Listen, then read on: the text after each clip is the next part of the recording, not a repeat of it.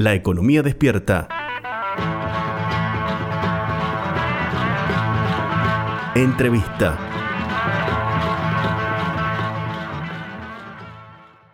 A menos de dos años de haberse sancionado la nueva ley de alquileres, ya se está discutiendo una reforma en la normativa que regula las relaciones entre locadores y locatarios para ver cuál es la realidad del mercado, para conocer qué está pasando con el sector y qué pasa con justamente con el precio de los alquileres. Estamos en comunicación con Verónica Sacheta, quien es eh, abogada y además preside la Cámara de Inquilinos de la ciudad de Río Cuarto.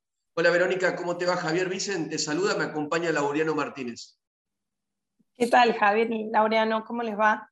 Muy bien, muchas gracias por, por atendernos un tema de que siempre venimos diciendo en nuestro programa que nos vamos a ocupar y bueno, llegó el momento de ocuparnos porque hay un dictamen en la Cámara de Diputados de mayoría con una propuesta de reforma de la ley, hay dos dictámenes de minoría eh, que son los dictámenes de la oposición y la Comisión de Presupuesto que va a tratar la reforma a esta ley que parece que como que nunca hubiera entrado del todo en vigencia.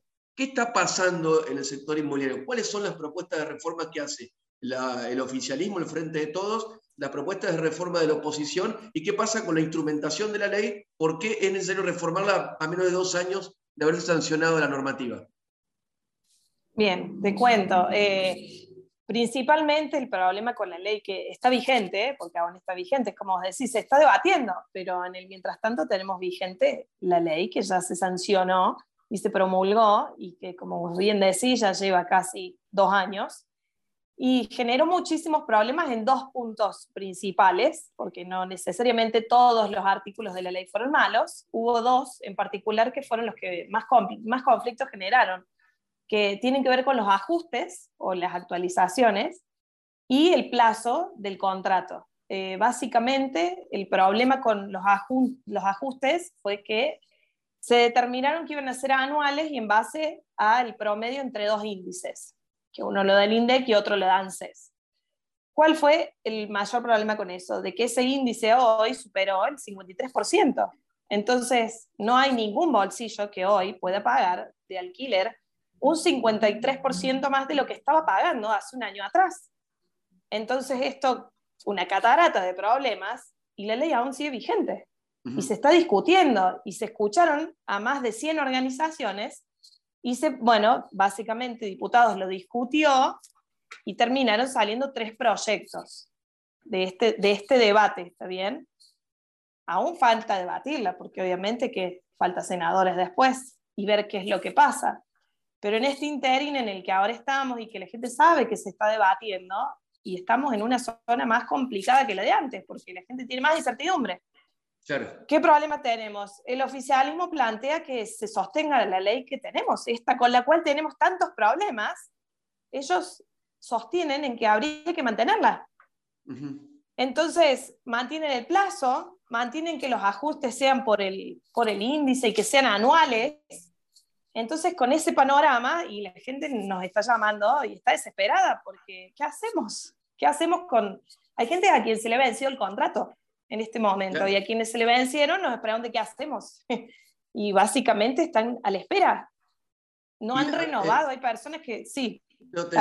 ¿Por qué crees que el oficialismo, que, es que tiene la propuesta con dictamen de mayoría, que lo único que hace es tratar de generar más oferta a través de incentivos fiscales para los propietarios de inmuebles, sostiene este punto controvertido que ha generado tantos problemas como es la actualización a partir de un índice que se construye, sí, corregime si estoy equivocado, con la variación salarial y con la inflación. Exacto, es con esos dos índices. Se toman esos dos para, para crear este nuevo índice que lo publica todos los meses el Banco Central. Claro. ¿Y por qué crees que se sostiene que es ese artículo? Sinceramente no sé. Yo, yo o nosotros que trabajamos de este lado, que dijimos, bueno, quizás después de escuchar a 100 organizaciones, más de 100 organizaciones, iban a generar alguna otra cosa que uno dijera, bueno, realmente escucharon, entendieron que hay una problemática con esto y en pos de solucionarlo, algo van a cambiar. Entonces es, loco de que lo mismo, si estamos, estamos en este lugar justamente porque lo que hicieron no funcionó, no entendemos cómo proponen que se mantenga. Y una, una pregunta. Sí, te escuchamos. un puntito ahí. Con, respecto a, este punto que, que, ha generado tantos, problemas, eh, hace dos años cuando se sancionó la ley, eh, ¿se veía que este punto podía generar problemas? O, sí. Hubo, sí. sí, se, preveía que podía generar problemas. Al menos, sí, Albert, nosotros al menos de nuestra asociación siempre dijimos que el intervencionismo del Estado en estas en esta cuestiones entre partes es perjudicial para ambas para ambas partes. Uno puede dar lineamientos o parámetros, pero no obligar a las partes a que esa es la base. Entonces, si yo le digo, va a ser el índice y las partes no tienen muchas más opciones que estar todo el tiempo, ahora, ¿qué es lo que pasó? Todos los meses las personas mirando cómo va el índice para ver cómo hace cuando se le vence el, contrato o, cuando llegue el año y tenga que pagar. Es una locura, es una desesperación increíble para la gente de no voy a llegar y no voy a llegar. Y no llegan. ¿Y cuál es, cuál es la propuesta que, pasaron más de 100 organizaciones por la Cámara de Diputados para hacer llegar sus propuestas? Eh, en, eh, qué, en realidad, qué proponen las organizaciones con respecto a este punto?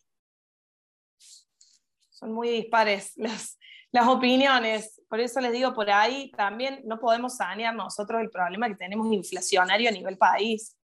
De ahí a que si el Estado también interviene y también tendría que analizar el problema de inflación que tenemos, porque todas las cosas van de la mano. Entonces, si no acompaña con otras cosas lo que decide, y en algún momento todo termina fallando. Eh, desde eh, tu asociación, ¿qué, propuesta eh, creen que es la, más correcta? Miren, nosotros para empezar que siempre decimos que deberían tratar este, la relación entre locatario y locatario por la ley de defensa del consumidor. Entonces, si nos basamos en la ley de defensa del consumidor, bueno, los precios tienen que ser claros, precisos, bien perfectos, por decirlo de una manera, desde que empieza la relación. Entonces yo sé hoy, mañana, pasado y pasado lo que voy a pagar, cuánto va a ser y cómo va a ser. Esto, con índices que lo fija un tercero, por decirlo de una manera, genera incertidumbre. Sí, en un, no es claro, no es preciso. Claro, en un contexto inflacionario como el que vivimos, más, claro. más aún. Le contamos a la audiencia que estamos dialogando con Verónica Sacheta, presidenta de la Cámara de Inquilinos de la ciudad de Río Cuarto. Eh, hoy, ¿cuál es la realidad del mercado? O sea, la incertidumbre es lo que domina, por no conocerse si va a haber una nueva ley o no, que, regule las relaciones. Eh, pero ¿cuál es la realidad en cuanto a precios? Eh, ¿Cuál es la realidad en cuanto a oferta, demanda? ¿Se puede saber algo? ¿Algún dato tenés? Sí, eh, pasaron varias cosas. Cuando apenas salió la ley, eh, por la incertidumbre de, esto de los, aumentos que les decía, muchos propietarios retiraron los inmuebles del mercado directamente.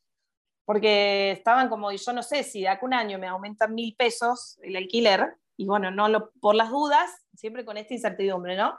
No lo pongo en el mercado, no lo pongo en alquiler. Después de eso que empezaron los índices, y bueno, empezaron a subir, empezaron a subir, para no quedarse desfasados atrás, subieron los precios de los alquileres, entonces lo que había en oferta se fue a las nubes, subió realmente más de un 50% en algunos casos, y hoy, entre que todos, digamos, porque cualquiera de estas posturas, digamos, insisten en cuestiones registrales en AFIP, entonces eso a un propietario le genera mucho, mucho temor, por decirlo de una manera, por, por a veces por tener que recategorizarse o declarar cosas que aún no, no las tienen declaradas, y lo sacan a los inmuebles del mercado. Entonces, ¿cuál es hoy la situación? Hay poco, es caro lo que hay, y es muy difícil de conseguir. Eso pasa en Río Cuarto, yo les puedo decir de Río Cuarto. Claro, en, nuestra ciudad, un departamento de un dormitorio, ¿de cuánto tenemos que estar hablando? un departamento básico rondan. Por eso, tío, entre, entre todo esto tenemos como un... Los niveles varían mucho, pero hablamos de 18 mil pesos, podemos encontrar hasta 23, 25 mil pesos por mes. Pero eso es solo el alquiler, ustedes recuerden que tenemos más gastos. Nos faltan expensas, nos faltan los servicios, nos falta el agua. Entonces termina siendo un número grande para un sueldo básico y hay algunas veces que es el 50 hasta el 60% del sueldo básico. Eh, y eso, eh, sí, Lauren. No, una, una, preguntita con respecto a los proyectos ahora que están danzando, a la idea ahora que se están manejando. ¿Hay, hay algún, algún proyecto que a usted lo represente o, diga, mira, este, este, piola como para empezar a discutirlo? ¿O todavía falta, digamos, para llegar ahí a algún proyecto que los represente? Para nosotros ninguno. Si bien eh, por ahí el oficialismo incorpora una cláusula de que habla de que la resolución de conflictos, pero solo con destino habitacional, eh, se va a aplicar la normativa de ley de defensa del consumidor, es lo único que dijimos, bueno, en algo han escuchado todo lo que los que hemos ido a hablar y a proponer eh, que vean las cosas con, otra visión. Hablaste de, conflicto. Hoy, ¿cuál, hay ¿Cuál es el grado de, litigios que hay en torno a los alquileres? ¿Hay desalojos? Eh, ¿Hay instancias judiciales? ¿Cómo se, qué, está, ¿Qué está sucediendo en el sector? Mira, yo te puedo decir, por eso les repito de Río Cuarto, ¿no? sí, sí, sí, por supuesto. es lo que más nos interesa. sí, em, desde que empezó la pandemia, que imagínense cuando empezó la pandemia y tuvimos muchos problemas con, con los DNU, que la gente por ahí no los entendía, y no sabía qué correspondía y qué no, em, y siempre invitábamos a la gente, a las partes, a dialogar, hubo muy buen diálogo, tanto entre propietarios inquilinos e inmobiliarias, todas las partes, este, como que la pandemia ayudó a que aprendan a dialogar entre todas y a resolverlos, a los conflictos. Entonces, la verdad que nosotros de las consultas que tenemos, la mayoría la resuelven de manera extrajudicial. Sabemos que hay desalojos porque los hay, pero no en los índices que había antes de la pandemia. Eh, con respecto, vos mencionas o sea, el caso de, de, la ciudad de Río Cuarto. Em, ¿Hay algún número de departamentos que no están siendo ofertados, que podrían formar parte, de, que forman parte del mercado, pero hoy no están disponibles porque los han retirado, es decir, departamentos ociosos o casas ociosas? Hay, sabemos que hay. No tengo el número, pero sí sabemos que hay. Bueno, ¿Es importante ese número?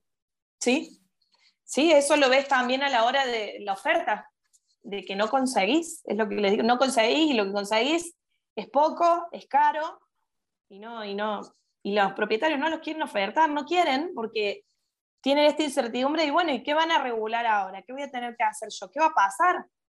Porque si o me ponen un tope de cuánto puedo cobrar yo por mes, o me dicen que en base, en base a este índice los inquilinos se me van porque no me lo pueden pagar, entonces no, no lo alquilan.